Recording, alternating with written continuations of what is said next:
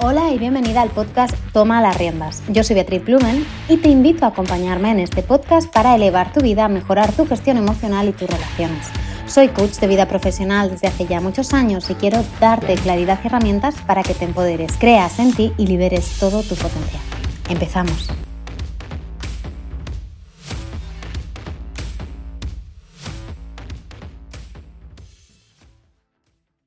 Hola, hola, hola, bienvenida, bienvenido una semana más a Toma las Riendas. Yo soy Bea, Bea Blumen y hoy vengo a hablarte sobre cómo salir del bucle.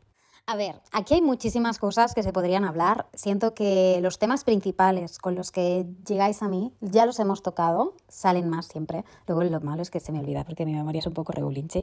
Así que si hay algún tema que te interesa, que todavía no hemos hablado en el podcast, por favor, mándame un mensajito y, me lo anotaré como sugerencia para, para futuros episodios. Pero sí, salir del bucle quiere decir salir de ese círculo pernicioso, de ese hábito, de ese, de ese momento vital en el que a lo mejor estás estancada, ¿no? Ya hemos hablado de qué hacer cuando te sientes perdida ya hemos hablado sobre el diálogo interno, ¿no? Cómo gestionarlo, esas creencias negativas.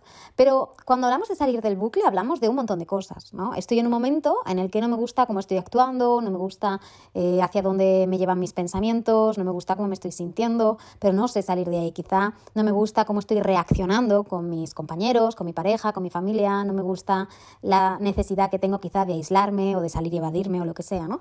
El bucle de todos nosotros puede ser diferente, pero es básicamente una conducta repetida, ¿no? Es un momento en el que estoy llevando a cabo conductas que no me gustan, pero de las que no me puedo desligar. Y claro, es interesante que todas estas conductas vienen por una razón, es decir, la mente, si bien no siempre es deficiente, no da puntadas sin hilo. Todo tiene una función positiva, en cierto modo, ¿vale?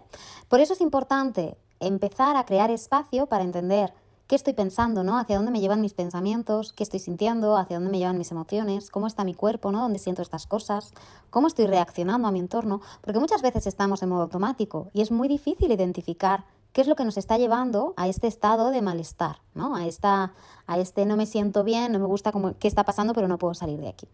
Ya hemos dicho que el cerebro tiene parte consciente, parte inconsciente y suele automatizar todo. Automatiza desde el diálogo interno hasta las pequeñas acciones, ¿verdad? Todos tenemos hábitos. Pues suena el despertador y o aplazo el despertador o me levanto, ¿verdad? O hago la cucharita con mi pareja, o me pongo a mirar el móvil, o me voy directo directo a la ducha, o me voy a correr, o me hago un café, o me hago un té. Todas estas cosas que ahora podemos ir enumerando, probablemente tú cuando te levantas por la mañana no tienes que pensarlas, ¿no? Son prácticamente automáticas. Tú tienes tu rutina, yo tengo la mía, Pepa tiene la suya, Luis tiene la suya, etcétera, ¿vale? Todo esto que he automatizado a mi mente no le cuesta tanto esfuerzo. ¿Por qué? Porque las decisiones conscientes nos hacen gastar esfuerzo porque, o emplear un esfuerzo porque hay que eh, ejercitar, digamos, la mente, que usar energía, ¿sí? Para crear conexiones conscientes y además cambiar probablemente esos patrones que ya están automatizados. Por eso se dice que el cerebro inconsciente, que la mente inconsciente, trata de automatizarlo todo para facilitarnos la vida. Lo bueno y lo malo de esto es, lo bueno, que si los hábitos son buenos, son positivos, es decir, imagínate que suena el despertador y te levantas, miras la pantalla, te, vas a, te das una ducha o te vas a correr o te pones a leer o a escribir en tu diario y te tomas un té o un café o lo que sea, ¿no? A lo largo del día todos estos hábitos instaurados son positivos, pues es fabuloso, porque son buenos para tu salud mental, física, emocional, etc. ¿Qué pasa si todos estos hábitos que están automatizados no son tan buenos? O que un día, por mm, cosas del destino, te pasa algo y empiezas a actuar de una forma un poco más perniciosa, más negativa para tu salud, y continúas y continúas y continúas haciendo de estos, mm, digamos, pequeños roturas de hábito algo que es estable y se convierte en el nuevo hábito. Pues en vez de levantarte y no mirar la pantalla, te tiras tres horas mirando la pantalla en la cama y no te levantas. Pues en vez de darte una ducha, pues te da la pereza de la vida ducharte, decides ahorrar eh, agua y no duchas en una semana. Pues en vez de tomarte un café, desayunas, yo qué sé, Coca-Cola o un gin tonic. Chungo para el estómago seguro, ¿vale? Hasta aquí me seguís todos. ¿Qué pasa? Que no es lo mismo un hábito que el otro, ¿verdad? No tiene el mismo impacto en tu cuerpo, en tu salud, en tu energía, en tu cerebro, en tu mente, en tu mentalidad, en tus emociones, en tu Mm, sistema nervioso, en tu ánimo. O sea, nos cambia todo, ¿verdad? Estas pequeñas decisiones somos muy ignorantes en cierto modo a veces de ello, pero nos impactan muchísimo. Y esto te lo cuento porque cuando estamos en un bucle hemos ido automatizando cosas que no nos son positivas, ¿vale? Si volvemos al ejemplo de que, yo qué sé, imagínate que yo ahora corto con mi pareja, ¿vale? Y he estado súper bien, mi sistema nervioso estaba súper bien y de repente, chimpum, rompo con mi pareja y entro en un bucle de, pues de, rabia, de, tristeza, de, mm, de culpabilidad, de lo que sea, ¿sí? Y me quedo ahí, y me quedo ahí, y me quedo ahí. ¿Qué hacen estas emociones? Estas emociones, cada una de ellas tiene una función diferente. Combinadas son una bomba, claro, porque son, son, son emociones que me roban mucha energía, que me absorben mucha energía. Por lo tanto, yo probablemente iré por mi casa como un trapo. No me apetecerá ir a correr, no me apetecerá hacer esto, no me apetecerá ir a lo otro. Y si yo me mantengo en el no me apetecerá, en el no me apetece, no salgo, digamos, de ese bucle y me quedo. Cuanto más tiempo me mantengo en un bucle o en un momento o en unas acciones perniciosas, mucho más fácil me, mucho más fácil es quedarme ahí. Más complicado me lo pongo a mí misma para salir, porque ese hábito bueno se va desdibujando. ¿Sí? ¿Por qué? Porque el hábito nuevo, este de no moverme de casa, pues quizá es menos energía, ¿no? Ya está mucho más fácil para la mente, sabe cómo mantenerme entretenida todo el rato y, claro, y eso lo vuelve muy difícil. ¿Por qué te estoy contando todo esto? Porque es muy interesante entender que estos bucles están muy ligados a las cosas con las que te estás identificando. Me voy a explicar. Cuando empezamos con el no puedo, con el eh, no se puede, estoy triste, me ha salido mal, me estoy identificando con algo, me estoy identificando con una mujer que no puede, con eh, un problema, con algo, está haciendo rebote en algo interno. ¿Vale? Cuando hablamos de emociones, cuando hablamos de acciones, de creencias, de, ¿verdad? de cambiar hábitos y demás, hablamos de que hay que bajar en, esta, en este, digamos, iceberg de la identidad. Las cosas que están por encima del iceberg, que son las conductas y las reacciones del entorno, ¿no? mi, estado emocional, son cosas visibles. Es esa parte del iceberg que está encima del agua, ¿no? Pues el cómo yo actúo. Si yo estoy alineada conmigo misma, estoy sintiéndome bien, pues yo voy a actuar tranquila, mi sistema nervioso va a estar tranquilo, voy a probablemente sonreír, ¿no? gestionar mis relaciones bien, gestionar mis to bien. Si yo, sin embargo, estoy mal conmigo por lo que sea, estas reacciones, estos ánimos, estas emociones van a estar revueltos, ¿verdad? Quizá mi mente no va a estar pensando en unicornios, en florecitas y en tomarme el té de las 5 como si fuese una inglesa con una flor al lado en un bolso de agua, sino que voy a estar pensando en esas cosas que alteran mi sistema nervioso. Véase que es un problema, una persona, algo que ha pasado en el pasado, algo que yo estoy proyectando en el futuro, lo que sea. ¿Vale? Cuando bajamos un poquito en, este iceberg de, la, de la identidad o de la personalidad, bajamos a habilidades y a mm, conocimiento. ¿Vale? Imagínate que yo estoy muy desregulada porque tengo un reto delante, tengo un conflicto para el que siento no tengo suficientes habilidades, no tengo suficientes conocimientos, no sé cómo hacerle frente. A mí como perfeccionista esto puede parecer una tontería súper grande, pero me genera muchísima ansiedad. ¿Por qué? Porque todo lo que me conecta con la incertidumbre, con Em, cosas que no he hecho antes, me generan ansiedad, porque no las he hecho antes, ¿no? Conecta, mi niño dice, uy, si no lo has hecho antes es probable que no vaya a ser perfecto, y le da el tico en el ojo. Y ahí tengo que yo estar, adulta consciente, diciendo, no pasa nada, es nuestro reto actual aprender a actuar fuera de la zona de confort, todo está correcto, estamos juntas, ta, ta, ta. Si no has trabajado nunca con tu niño interior, puedes pensar que estoy mm, psicópata de la vida. No, nada de, eso, te lo aseguro. Estoy aprendiendo a retar estas... Em, estas cosas que se sitúan fuera de mi zona de confort, ¿no? Que me que alteran, digamos, mi paz interna, ¿vale? Entonces, todo lo que yo, por ejemplo, no he hecho antes, me conecta con la frustración, porque es muy difícil que salga perfecto a la primera, y con la incertidumbre de que no sé cuándo saldrá, ¿vale? Pero bueno, esto no viene al caso, esto es curiosidad para que veas que yo también soy humana y que todos estamos trabajando en cosas. El caso, cuando el conflicto que tengo, el bucle que tengo, está en esta habilidad o conocimiento, ¿no? Es fácil. ¿Por qué? Porque está en la parte alta del iceberg, está tocando el agua. Hago un curso, conecto con una coach, con un formador, con alguien que sepa, pido ayuda, ¿no? Ya está, se soluciona, leo un libro, lo que sea. Hay un nivel un poco más abajo, que es el nivel de las creencias y los valores. De esto ya hemos hablado, ¿verdad? Las creencias son esas ideas por las que yo rijo mis actitudes. Los valores son los fundamentos de las creencias. Por ejemplo, si yo actúo en base al valor de la familia, si a mí me han educado que la familia es lo primero, probablemente voy a priorizar la familia a mí misma. ¿Vale? A lo mejor como adulta consciente digo, bueno, la familia es importante, pero mi bienestar también. Y a lo mejor tengo que invertir el valor que priorizo y no priorizar tanto la familia, sino priorizar mi bienestar. Lo que no quiere decir que les dé una patada, quiere decir que mi salud mental a lo mejor o emocional va primero que la familia, ¿no? Que hay que crear unos espacios de debate diferentes o lo que sea. Cuando el conflicto se encuentra entre mis valores, cuando el conflicto se encuentra entre mis creencias, hay que, digamos, escarbar un poco más. ¿Por qué? Porque si yo creo que algo no puedo, me voy a sabotear constantemente. Y todas estas cosas residen en el inconsciente. Hay muy pocas veces que el bloqueo esté en creencias o valores y yo sea capaz de localizarlos así, a no ser que yo ya me haya trabajado mucho, ¿vale? Normalmente llegar hasta aquí cuesta. ¿no? Porque hay que escarbar, hay que saber los hilos por donde tirar y encontrar cuál es el problema. Puede que yo haya roto esta relación, como hablábamos, y yo esté creyendo que estar soltera es ser una fracasada. Problema no es haber cortado, que sí, obviamente, esto es un duelo que hay que trabajar, hay que sanar, hay que, digamos, navegar, ¿no? Pero es que además a esto se le junta el hecho de que yo creo que estar soltera es fracasar en la vida o es de pues, ser una persona de segunda, que esto lo creáis que no, todavía pasa, yo lo trabajo con muchas de vosotras en sesiones y no pasa nada porque son partes de estos mensajes, de esta narrativa de la sociedad que a veces todavía nos afectan, ¿no? Entonces, si yo me estoy identificando con eso, claro, no es tanto el que yo haya cortado, que sí, obviamente, es cómo me hace sentir el hecho, ¿no? Cómo me identifico yo, qué persona creo estar siendo ahora que he roto mi relación. Entonces, aparte del cóctel emocional de la relación en sí, ¿no? Del cambio, del duelo, del cambio de hábitos, porque al final una relación son los hábitos, es eh, un compañerismo, es llegar a casa y que haya alguien, es, ¿no? Me pasa algo y te mando una foto o te llamo. Y de repente esto se quita, ¿no? Este impulso primero me, me recuerda que existe esa persona, el impulso segundo es, ah, no, ya no está.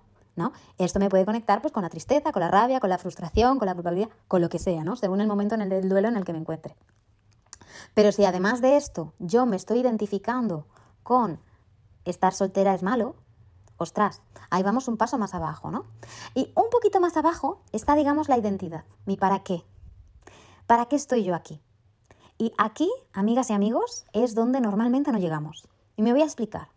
Muchas veces, y esto yo me lo encuentro muy a menudo, ¿no? Como que nos educan para seguir una línea, para ser felices, ¿no? Sí, para ser felices hay que ir a la carrera, hay que trabajar, hay que tener una familia, hay que tener... Pero cuando tú preguntas a la persona, ¿para qué?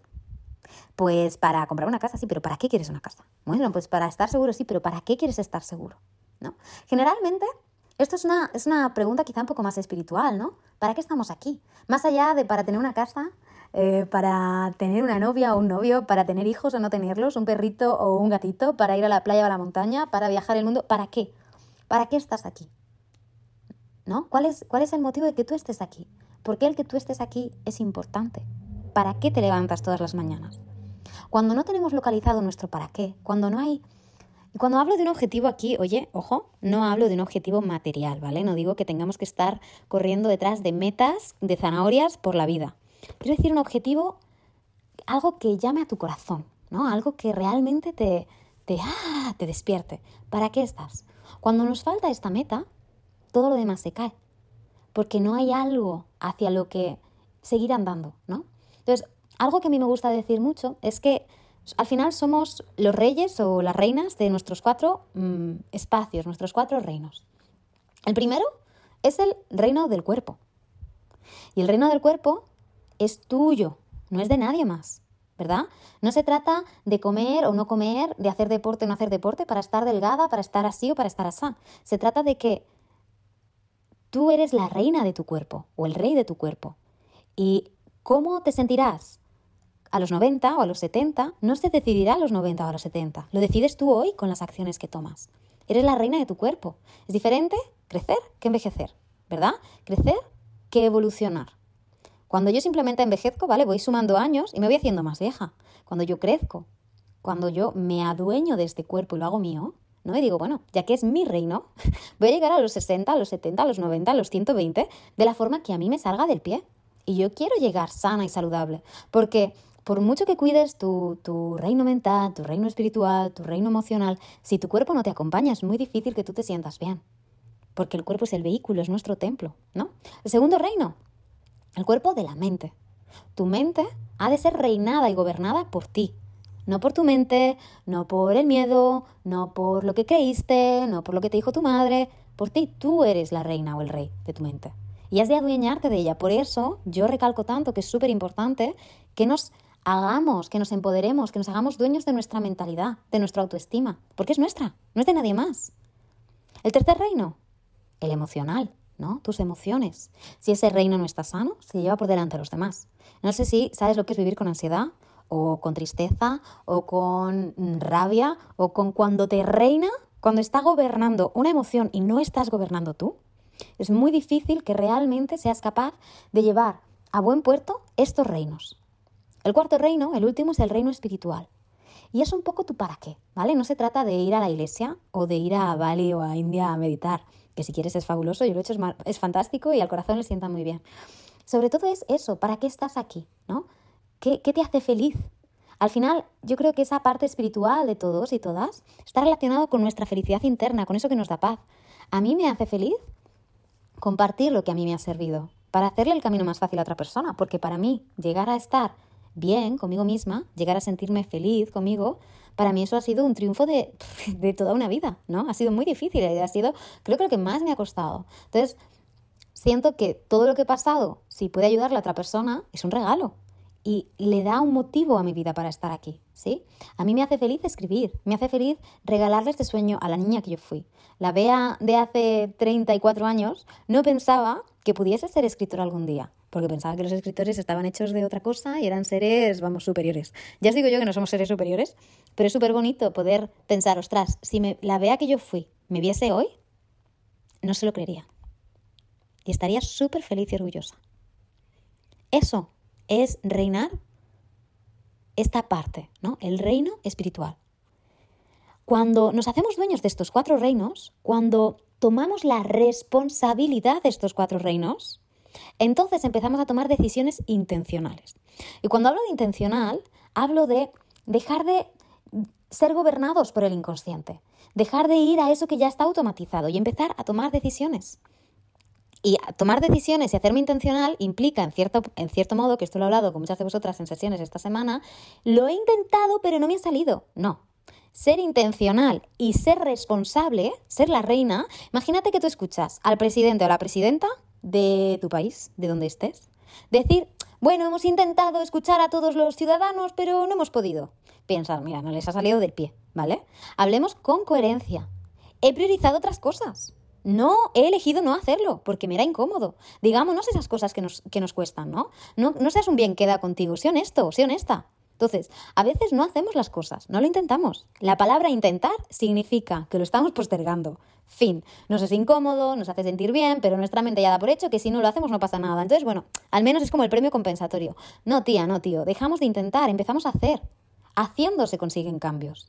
Entonces, cuando yo me decido cojo las riendas, cojo la responsabilidad y decido hacer de estos cuatro reinos el mío, cambian las cosas. ¿Por qué? Porque si yo estoy en un bucle en el que tengo estos cuatro reinos, vale, ¿cómo está mi mente? Quizá está en modo rumiación. ¿Cómo está mi cuerpo? Bueno, pues quizá necesita más movimiento. ¿Cómo están mis emociones? Turbias. ¿Cómo está mi espíritu? ¿No? ¿Cómo, cómo está este para qué? A lo mejor no lo tengo encontrado. Ok, pues vamos a empezar a encontrar qué necesita cada uno, ¿no? Pues a lo mejor el reino físico necesita que te alimentes mejor, o tomar más el sol, o pasear, o hacer deporte, o yoga, o incluso meditar. Quizá el reino mental necesita que sueltes las pantallas, necesita pues que te leas una novela en papel, o un algo que te haga sentir bien, o ver a, a tus amigas, o escuchar un podcast watchy, o no sé, me lo invento, ¿eh? o escribir en tu diario y desahogarte, o trabajar con alguien que te ayude a poner orden a tu interior. Quizá tu reino emocional necesita, bueno, pues que sueltes la autoexigencia. Necesita eh, que te des eso que quieres, que te quieras un poco más, que te hagas sentir querida a ti misma. Quizá tu reino espiritual necesita que conectes con metas que ahora mismo te enciendan o que empieces a meditar y a escucharte, ¿no? A crear espacio para esto. Cada uno de nuestros reinos necesita cosas diferentes, porque somos diferentes, pero para salir del bucle necesitamos crear conciencia y ver con qué nos estamos identificando que nos hace estancarnos en estas cosas que no nos vienen bien. Porque si yo, por ejemplo, me estoy identificando con una persona a la que le han dejado y me siento súper mal, Obviamente, mientras yo me siga identificando con una persona a la que han dejado, qué mal, vale, ¿cómo puedo transformar esto? Pues voy a crear un significado para mí, para esta etapa. Yo puedo significar esta etapa como, esta etapa estoy aprendiendo o me, me regalo el privilegio de conocerme y de priorizarme al 100%. Ya no soy una persona a la que han dejado, soy una persona que ha decidido priorizarse y conocerse al 100%. Y cambia mucho porque una frase, la otra, me conecta con, ah, pobrecita, la víctima, qué mal, qué triste. Esta nueva frase me empodera, porque yo he decidido, porque me, me sitúa en la acción. Entonces, cuando estamos en estos momentos, en bucle, en, uy, hay un reto nuevo y no puedo, o me ha pasado algo catárquico, o em, yo qué sé, eh, noto que, bueno, pues que estoy en un bucle que no puedo salir, el que sea, mental, físico, pues en mi relación con mi pareja, o con mi madre, o con mi prima, o con quien sea, o que emocionalmente estoy triste, o estoy apagada, o estoy lo que sea, sí, o estoy en ansiedad. Vale, plantéate, ¿dónde está el problema? ¿Sí? ¿Hay algo con lo que me esté identificando que no me esté haciendo bien? ¿Puedo llegar a encontrar dónde está este, este, este problema? Es que no me gusta usar la palabra problema, ¿no? Esta cosa, esta cosa que me está pasando, ¿puedo identificar de dónde viene? ¿Dónde está localizada en todas las cosas que hemos hablado? ¿En qué reino? ¿Qué reinos están afectados por esto que me está pasando? ¿Y qué necesitan cada uno de mis reinos? ¿Soy capaz de identificar qué necesitan? Si no puedes identificarlo, mándame un mensaje. De verdad que me encantará hablar contigo, echarte un cable. Podemos tener una llamada de 10-15 minutos, me cuentas tu caso, me explicas dónde estás, vemos si te puedo ayudar, te explico cómo trabajo. Y si quieres ayudarte tú a ti misma, dibújate un cuadrante. Mente, cuerpo, emoción y espíritu. ¿Cómo están estos cuadrantes? ¿Qué te falta en cada uno de ellos? ¿Cómo puedes empezar a darles eso que te falta? Porque en cuanto empiezas a gobernar, a tomar responsabilidad y dejar de, digamos, ser ¿no? El resultado de lo de fuera, porque mientras yo me defino como una persona a la que han dejado, soy víctima.